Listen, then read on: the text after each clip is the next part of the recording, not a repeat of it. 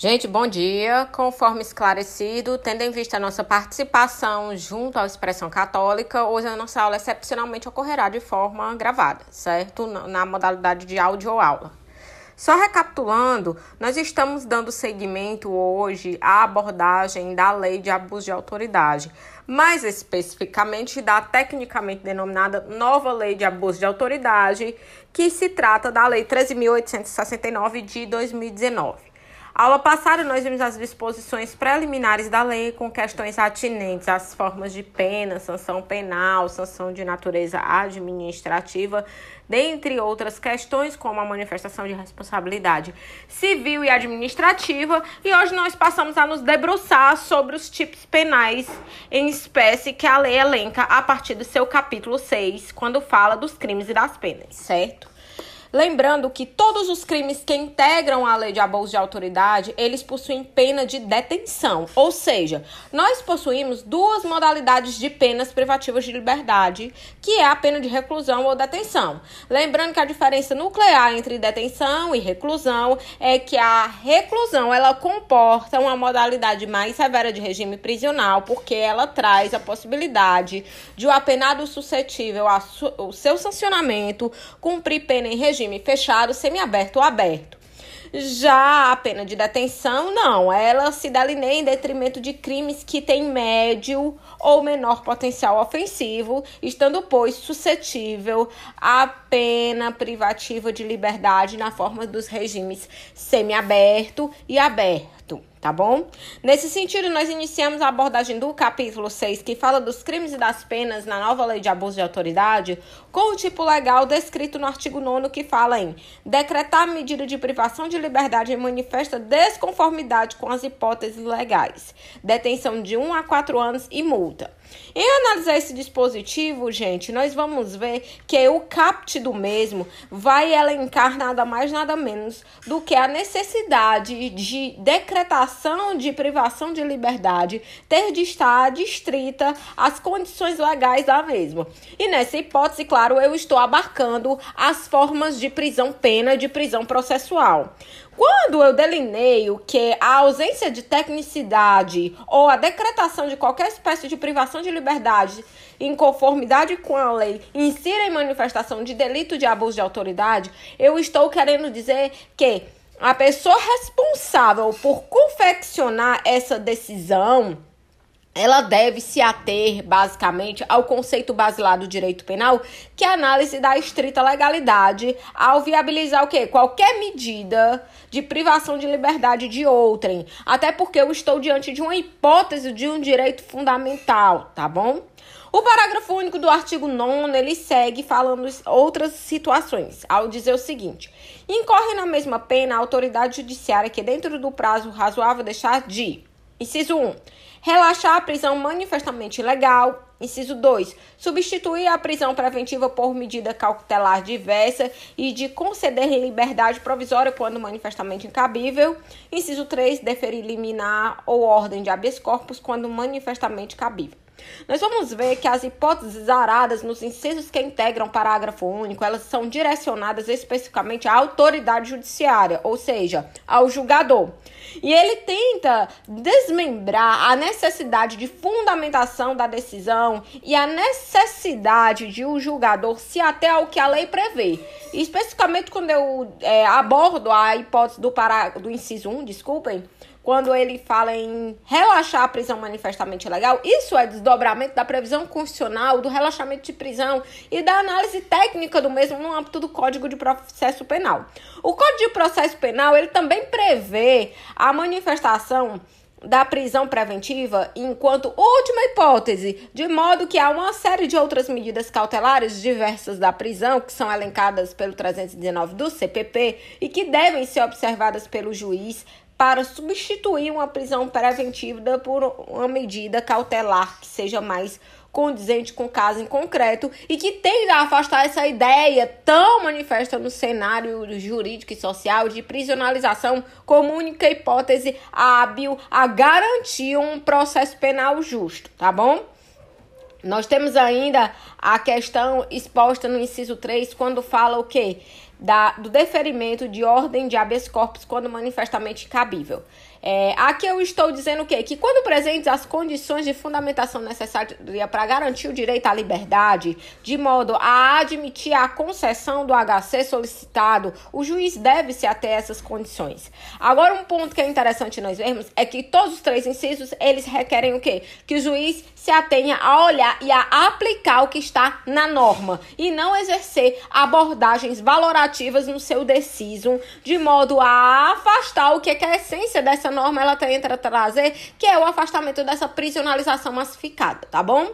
E outro ponto que é interessante nós discorrermos é o, o contraponto, as críticas incertas em cima desse dispositivo, porque de certa forma ele apara as arestas da margem de discricionariedade ou subjetividade do julgador, mas de uma forma bem recrudescida. Por quê? Porque que se o magistrado não se adequa àquelas condições, ele vai estar incidindo em delito, tá bom?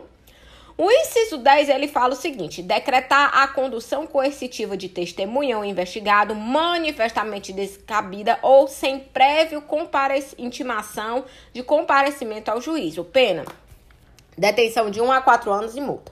Primeiro ponto: o que é a condução coercitiva? A condução coercitiva é nada mais, nada menos do que você ser levado pelas autoridades policiais porque você inobservou uma ordem judicial previamente estabelecida de comparecer ao juízo, tá bom?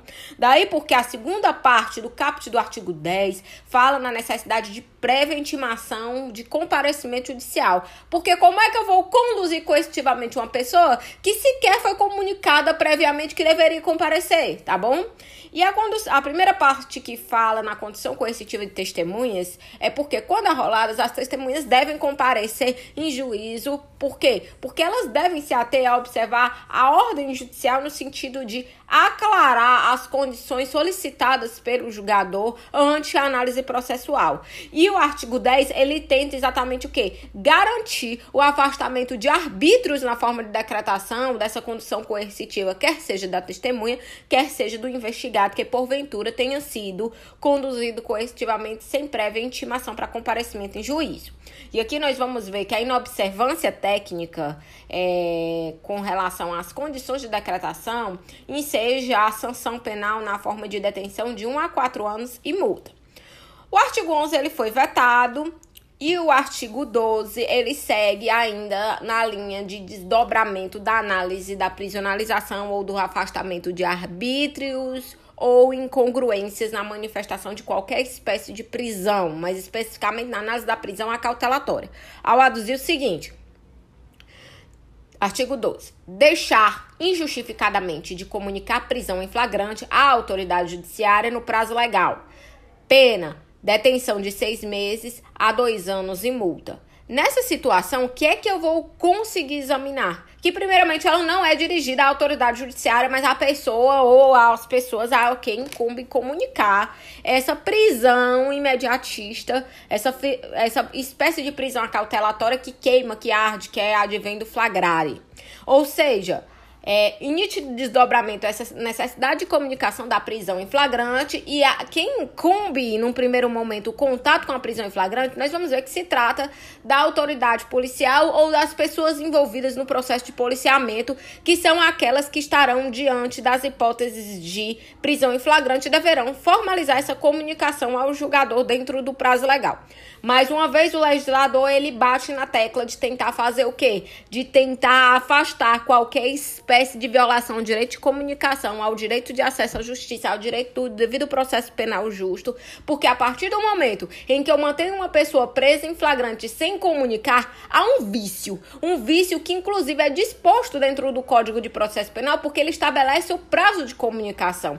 E esse vício tornou-se conduta típica dentro da nova lei de abuso de autoridade, prevendo a quem não comunicar pena de detenção de seis meses a dois anos e multa.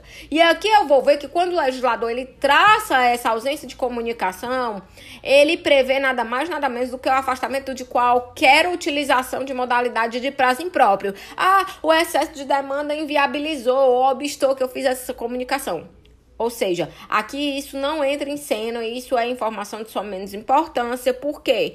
Porque eu vou me ater a garantir o direito à liberdade e a ideia do contraditório, ampla defesa e devido processo penal justo do flagrante ato, tá bom? Nesse sentido, o parágrafo único do artigo 12 ele segue. Incorre nas mesmas penas quem Inciso 1. Deixa de comunicar imediatamente a execução de prisão temporária ou preventiva à autoridade judiciária que a decretou. Inciso 2. Deixa de comunicar imediatamente a prisão de qualquer pessoa e o local onde se encontra a sua família ou a pessoa por ela indicada. Inciso 3. Deixa de entregar ao preso no prazo de 24 horas a nota de culpa assinada pela autoridade com o motivo da prisão e os nomes do condutor e das testemunhas. Inciso 4 prolonga a execução da pena privativa de liberdade de prisão temporária, de prisão preventiva, de medida de segurança ou de internação, deixando sem motivo justo e excepcionalíssimo de executar o avará de soltura imediatamente após recebido ou de promover a soltura do preso quando esgotado o prazo judicial ou legal. Em todas essas hipóteses, eu vou ver o quê? Que o legislador, ele tenta afastar qualquer espécie de prisão, quer seja ela cautelatória, quer seja ela indefinitiva, ou quer seja ela na forma de sanção penal advinda de uma medida de segurança, que se dê afastado dos olhos das garantias constitucionais. Ou seja, eu tento apagar qualquer vício fático na realização dessa prisionalização que se delineie em desconformidade com com a lei e trazendo resquícios daquela situação que antecede a Constituição Democrática de 88, onde pessoas eram presas e ficavam presas por tempos a e isso sequer era comunicado aos seus parentes. Ou seja, eu estou afastando qualquer espécie de arbítrio que enseje a manifestação de um abuso de autoridade. Outra questão que é interessante nós discutirmos e trazer enquanto relevante é a previsão constante no inciso 2 e inciso 3. Por quê? Porque no inciso 2 ele fala de deixar de comunicar comunicar imediatamente a prisão de qualquer pessoa e o local que se encontra a sua família ou a pessoa por ela indicada. Ou seja, que eu estou falando em comunicar imediatamente a prisão e o local dessa prisão à sua família. Já o inciso 3, eu, eu menciono a questão atinente a nota de culpa ao mencionar o quê? Deixar de entregar ao preso no prazo de 24 horas a nota de culpa assinada pela autoridade com motivo da prisão e os nomes do condutor em testemunha. Aqui eu falo em entregar ao preso no prazo de 24 horas a nota de culpa, que são os fatores que justificam os porquês do porquê essa pessoa foi encarcerada, tá bom? O artigo 13 ele fala em constranger o preso ou detento mediante violência, grave ameaça ou redução da sua capacidade de resistência a, inciso 1, exibir-se ou ter o seu corpo ou parte dele exibido à curiosidade pública, inciso 2, submeter-se à situação vexatória ou a constrangimento não autorizado em lei, o inciso 3 foi vetado, inciso 4, produzir prova contra si mesmo ou contra terceiro, tendo partes vetadas esse dispositivo e estando sujeito à pena o autor dessa modalidade delitiva de detenção de 1 a 4 anos e multa sem prejuízo à pena combinada à violência. Todas as hipóteses descritas no artigo 13, gente, tentam viabilizar nada mais, nada menos do que a manifestação da degradação da pessoa presa ou detida por parte de quem? Por parte dos responsáveis pela sua prisão, tá bom? O, o artigo 14 ele foi vetado. Já o artigo 15 ele vai trazer a seguinte consideração. Constranger a depor sob ameaça de prisão pessoa que, em razão de função, ministério, ofício ou profissão, deva guardar segredo, resguardar sigilo. Pena, detenção de 1 a 4 anos e multa. O parágrafo único foi vetado. Aqui eu estou diante daquelas hipóteses, por exemplo, que para tentar extrair a prova que eu tanto almejo, eu acabe ameaçar de prisão, por exemplo, um, um padre, para que ele acabe é, informando as condições de confissão.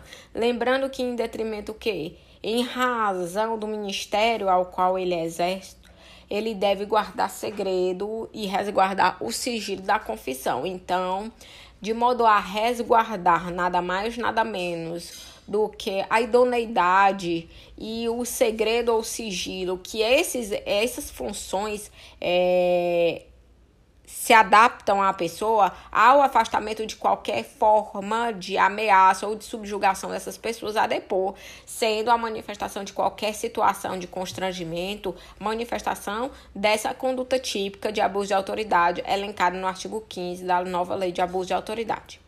O parágrafo único ele traz ainda a manifestação de outras duas situações nos incisos 1 e 2 ao dizer o seguinte: incorre na mesma pena quem prossegue com o interrogatório. Inciso 1. De pessoa que tenha decidido exercer o direito ao silêncio ou de pessoa que tenha optado por ser assistida por advogado ou defensor público sem a presença de seu patrono.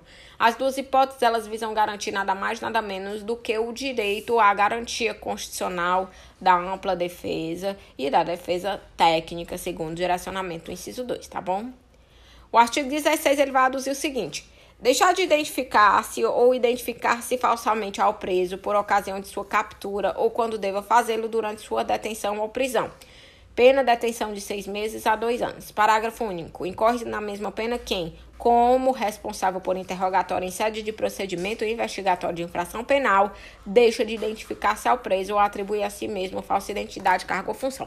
Lembrem que no exercício do munus público e ao exercer as atribuições de captura ou de, de interrogatório, o profissional ou o funcionário público, ele deve se apresentar de modo idôneo e se identificar como tal. E qualquer arbítrio, qualquer omissão, qualquer exposição de identidade ou cargo ou função falsa, em seja a manifestação das condutas dispostas no artigo 16 da nova lei de abuso de autoridade, tá bom? O artigo 17, gente, ele foi vetado. O artigo 18 traz outra figura típica ao prever o seguinte: submeteu o preso a interrogatório policial durante o período de repouso noturno, salvo se capturado em flagrante delito ou se ele, devidamente assistido, consentia em prestar essa declaração. Aqui a detenção é de seis meses a dois anos em multa. O que é que o legislador tentou afastar aqui? Qualquer espécie de exposição vexatória ou degradante do preso de modo a retirar do seu repouso noturno, mesmo que encarcerado, para prestar esses esclarecimentos. Se você parar para olhar, isso daqui muito rememora o afastamento de qualquer vicissitude no procedimento do interrogatório policial, é, que era muito manifesto na época da ditadura militar, tá bom? Então, nesse sentido, eu vou tentar mais uma vez aparar as arestas e mesmo anos após a manifestação de uma Constituição democrática, nós vamos ver que os resquícios deixados pelas torturas, pela degradação do ser humano e pela coisificação da pessoa, principalmente do preso, ainda encontra-se muito latente no nosso cenário social. E a nova lei do abuso de autoridade, ela tem exatamente essa roupagem de tentar afastar ainda essa cara de anos de chumbo da nossa sociedade do exercício dos nossos profissionais de modo técnico, tá bom? Lembrando que essa ideia de interrogatório policial em repouso noturno, gente, ela comporta a excepcionalidade, que é por em quais hipóteses? Se a pessoa acabou de chegar na condição de flagranteada, não há óbitos para ela ser ouvida. E se ela também consentir, não, eu, eu topo, eu quero prestar, tá bom? Artigo 19. Impedir ou retardar injustificadamente o envio de pleito de preso à autoridade judiciária competente para apreciação da legalidade de sua prisão ou das circunstâncias de sua custódia. Pena de detenção de 1 a 4 anos e multa.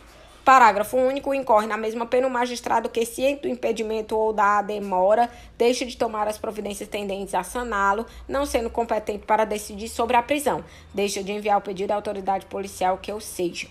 Em todas essas hipóteses, aqui nós vamos ver o impedimento e retardo para que chegue à autoridade policial e também à autoridade é, judiciária que, ciente da, da, manifestação dessas condições, não toma as medidas adequadas ou não remete para a autoridade judiciária competente para apreciar, nós vamos ver que são condutas de desídia, de inércia e que ensejam um não agir que obsta o direito à garantia constitucional da ampla defesa dessas pessoas que têm sim o direito de pleitear a apreciação da legalidade da sua prisão quando entenda por adequado, tá bom? Nós temos ainda as disposições trazidas, gente, pelo artigo 20, quando ele vai dizer o seguinte: impedir sem justa causa a entrevista pessoal e reservada do preso com advogado.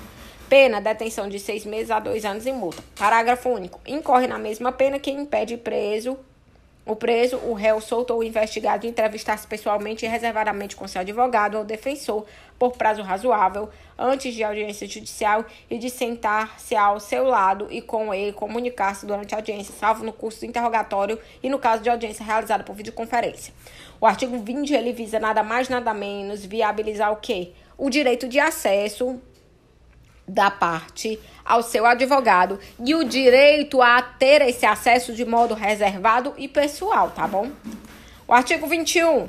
Manter presos de ambos os sexos na mesma celas ou em espaços de confinamento, detenção de 1 a 4 anos e multa. Parágrafo único. Incorre na mesma pena quem mantém na mesma cela criança ou adolescente na companhia de maior de idade e em ambiente adequado, observado o disposto no Estatuto da Criança e do Adolescente. Gente, Primeiro ponto que nós temos a traçar é que a Lei de Execuções Penais de 1984, ela já traz previamente, aqui eu estou me reportando a condição do caput do artigo 21 da Lei de Abuso de Autoridade, a necessidade de separação das ambientações prisionais destinadas a pessoas com sexo biológico masculino e com sexo biológico feminino, tá bom? De modo que o que é que acontece? Quando há essa mistura de ambos os sexos, há malversação à condição de ser humano segundo as suas especificidades de homem ou de mulher. E isso deve restar por afastado segundo previsão legal e como forma de garantir a dignidade enquanto ser humano do homem e da mulher encarcerado.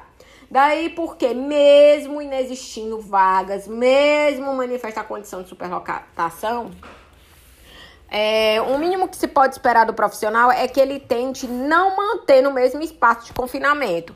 O que que regra geral se faz de, quando não se tem, e isso é bem comum, né, ambientações prisionais para mulheres? Destina-se celas ou espaços de confinamento específicos para o encarceramento de mulheres, de modo a não misturá-las com os homens. A mesma situação pode ser interpretada enquanto desdobramento das reflexões trazidas do CAPT na condição condição do parágrafo único. Por quê? Porque aqui eu viso preservar o direito à condição peculiar de pessoa em desenvolvimento da criança e do adolescente. E lembrando que, como ela não comete crime, mas comete ato infracional e ela não está sujeito à pena, mas a medidas de segurança, toda essa tecnicidade ela também deve ser observada no momento em que eu mantenho essa pessoa é, encarcerada.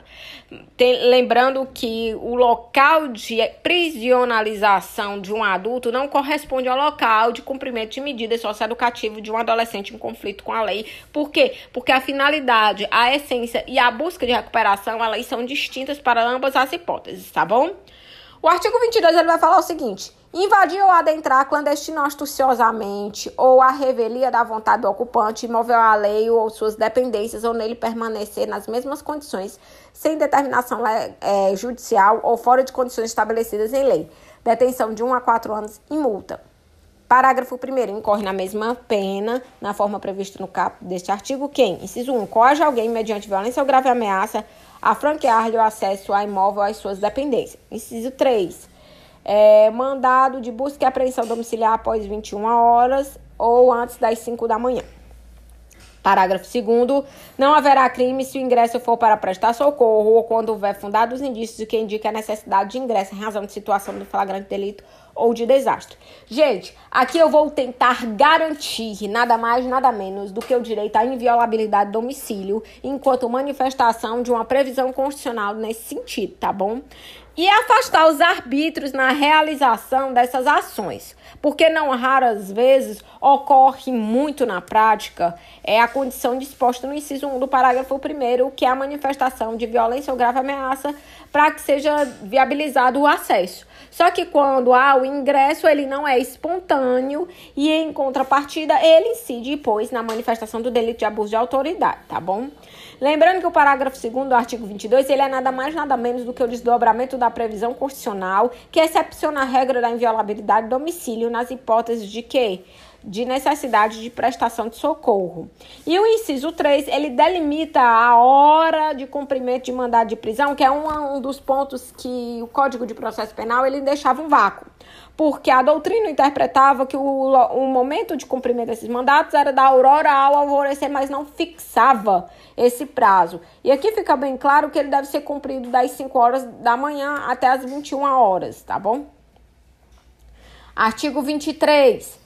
Inovar artificiosamente no curso da diligência de investigação de processo o estado de lugar, de coisa, de pessoa, com o fim de eximir-se de responsabilidade de responsabilizar criminalmente alguém ou agravar-lhe a responsabilidade. Detenção de 1 a 4 anos e multa. Parágrafo único. Incorre na mesma pena quem pratica conduta com o intuito de eximir-se de responsabilidade civil ou administrativa por excesso praticado no curso da diligência. Inciso 2. Omitir dados ou informações ou divulgar dados ou informações incompletos para desviar o curso da investigação da diligência do processo. Nessa hipótese, gente, o que é que eu estou querendo afastar? Qualquer espécie de manipulação de informação em diligência e investigação é, ou dentro de uma instrução ou de um procedimento processual penal quanto à análise das provas que são apresentadas, tá bom? Nós temos ainda a previsão constante no artigo 24, quando ele vai dizer o seguinte: constranger sobre violência ou grave ameaça funcionário ou empregado de instituição hospitalar pública ou privada a admitir para tratamento pessoa cujo óbito já tenha ocorrido, com fim de alterar o local ou momento do crime, prejudicando a população detenção de 1 a 4 anos e multa, além da pena correspondente. Aqui eu estou tentando resguardar nada mais, nada menos do que a lisura, do que a verdade real quanto à existência de óbito ocorrido, afastando qualquer manipulação ou qualquer arbítrio na manifestação da análise desta por manifestação de emprego de violência ou grave ameaça ao profissional traba que trabalha junto à instituição hospitalar. Artigo 25. Proceder à obtenção de prova em procedimento de investigação e de fiscalização por meio manifestamente ilícito. Pena: detenção de 1 a 4 anos e multa. Parágrafo único. Incorre na mesma pena quem faz uso da prova em desfavor do investigado ou fiscalizado com prévio conhecimento de sua ilicitude. Nós vamos ver que o artigo 25 ele é nada mais, nada menos do que o desdobramento tipificado, no, é, especificando a manifestação de um hipótese de abuso de autoridade, as condições de vedação constitucional à prova ilícita ou provas é, admitidas por meios ilícitos, tá bom? Lembrando que elas não são admitidas no âmbito do nosso processo penal e que elas devem restar por plenamente afastadas, segundo as condições é, expostas no artigo 25 da nova lei de abuso de autoridade. O artigo 26 ele foi vetado e o artigo 27 ele vai falar o seguinte: requisitar a instauração ou instaurar procedimento investigatório de infração penal ou administrativa em desfavor de alguém a falta de qualquer indício de prática de crime ilícito funcional de infração administrativa. Pena. Detenção de seis meses a dois anos e multa. Parágrafo único. Não há crime quando se trata de sindicância ou investigação preliminar sumária devidamente justificado. Lembrando que aqui eu viso que é afastar qualquer espécie de é, perseguição quanto ao exercício profissional, tá bom? Artigo 28. Divulgar gravação ou trecho de gravação sem relação com a prova que se pretenda produzir, expondo a intimidade ou a vida privada, ou ferindo a honra ou a imagem do investigado ou acusado. Pena de detenção de 1 a 4 anos. Essa hipótese, gente, ela visa a afastar qualquer espécie de degradação do acusado que não tenha liame, que não tenha vinculação com os fatos que estão sendo expostos. Lembrando que o direito penal ele é regido pela análise do direito penal do fato e não pelo direito penal do autor. Daí porque as condições pessoais que não têm liame, que não têm vinculação com a análise do delito, não têm de ser ventiladas dentro do processo penal, tá bom? Artigo 29. Prestar informação falsa sobre procedimento judicial, policial, fiscal ou administrativo com o fim de prejudicar interesse do investigado.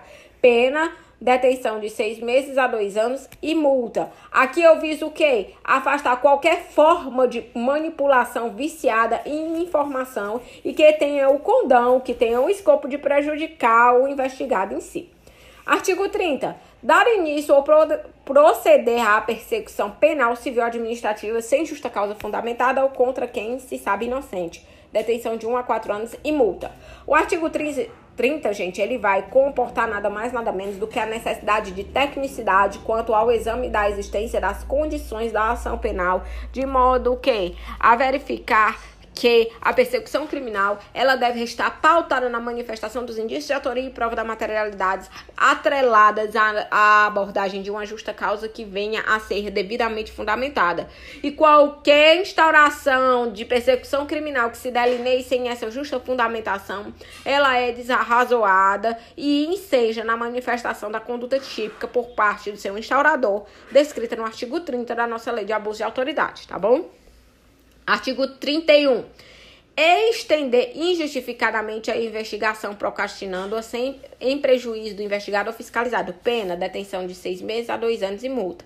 Parágrafo único. Incorre na mesma pena quem, inexistindo prazo para execução ou conclusão do procedimento, estende de forma imotivada, procrastinando em prejuízo do investigado ou fiscalizado. O artigo 31 ele visa afastar a mora, a desídia ou a procrastinação que não tenha justo motivo, de modo a resguardar o quê? A garantia do investigado, a duração razoável do processo ou da investigação, tá bom? Artigo 32 Negar ao interessado, seu defensor advogado, acesso aos autos de investigação preliminar, ao termo circunstanciado, ao inquérito ou a qualquer outro procedimento investigatório de infração penal, civil ou administrativa, assim como impedir a obtenção de cópias, ressalvando o acesso a peças relativas a diligências em curso ou que indiquem a realização de diligências futuras cujo sigilo seja imprescindível. Pena: detenção de seis meses a dois anos e multa. Esse dispositivo, gente, ele vai ter o condão de quê? De afastar qualquer óbice ao exercício de defesa da parte, tá bom? Artigo 33. Exigir informação ou cumprimento de obrigação, inclusive o dever de fazer ou de não fazer, sem expressa amparo legal. Aqui eu vou prever detenção de seis meses a dois anos e multa. Parágrafo único. Incorre na mesma pena quem se utiliza de cargo ou função pública ou invoca a condição de agente público para se eximir de obrigação legal para obter vantagem ou privilégio indevido. Aqui eu quero viabilizar o afastamento da manifestação que do tráfico de influência e da exigência de cumprimento de qualquer obrigação nesse sentido. Artigo 36. Decretar em processo judicial a indisponibilidade de ativos financeiros em quantia que extrapole exacerbadamente o valor estimado para a satisfação da dívida da parte e ante a demonstração pela parte da excessividade da medida deixar de, de corrigir a pena detenção de 1 a 4 anos e multa. O artigo 36, ele tem um condão de quê? De prever que a disponibilidade de ativos ela deve ser proporcional a demonstração para satisfação da dívida e que a exacerbação que tenha o condão de prejudicar financeiramente a outra parte, ela é expressão de delito de abuso de autoridade porque a autoridade responsável por estabelecimento de, da indisponibilidade desses ativos financeiros, ela deve ter condição técnica de examinar o quanto um debeato a ser proporcional ao dano causado, tá bom? Artigo 37 demorar demasiado e injustificadamente no exame do processo de que tenha requerido vista em órgãos colegiados com o intuito de procrastinar seu andamento ou retardar o julgamento, pena detenção de seis meses a dois anos e multa. O artigo 37 visa viabilizar o quê?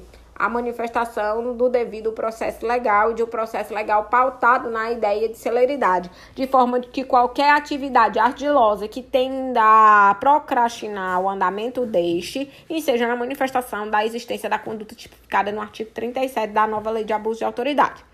Artigo 38. Antecipar o responsável pelas investigações por meio de comunicação, inclusive rede social, atribuição de culpa antes de concluídas as apurações formalizadas à acusação detenção de seis meses a dois anos e multa. O artigo 38 ele visa nada mais nada menos do que viabilizar o desdobramento do princípio da não culpabilidade ou da presunção de inocência.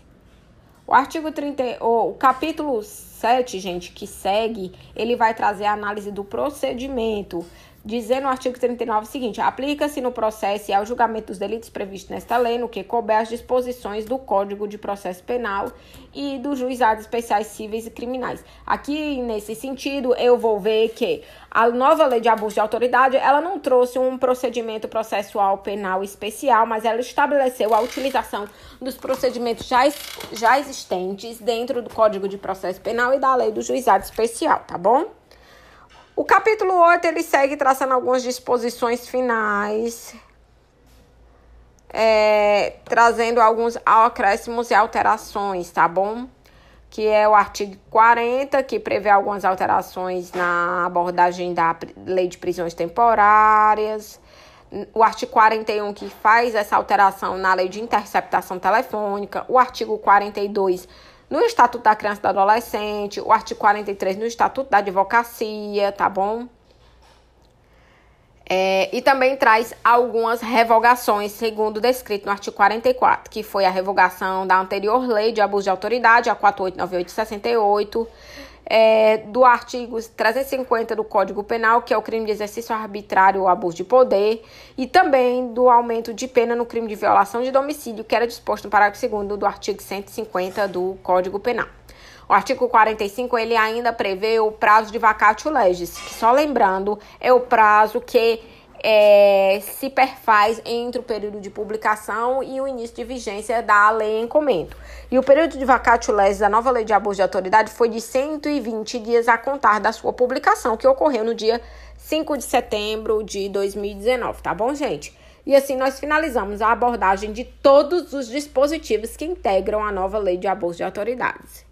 E é isso, gente. Vou ficando por aqui. Beijos. Espero que vocês aproveitem tanto a expressão católica como as considerações e reflexões na nova lei de abuso de autoridades, que eu creio que será um ponto central a ser cobrado, tanto nos certames públicos como nos exames de ordem que vão se delinear cenário à frente ante as inovações, as revogações legais e os impactos em outros dispositivos legais e até no próprio segmento é, do nosso é, processo penal ou direito penal sob o prisma de que de preservação das garantias constitucionais, tá bom?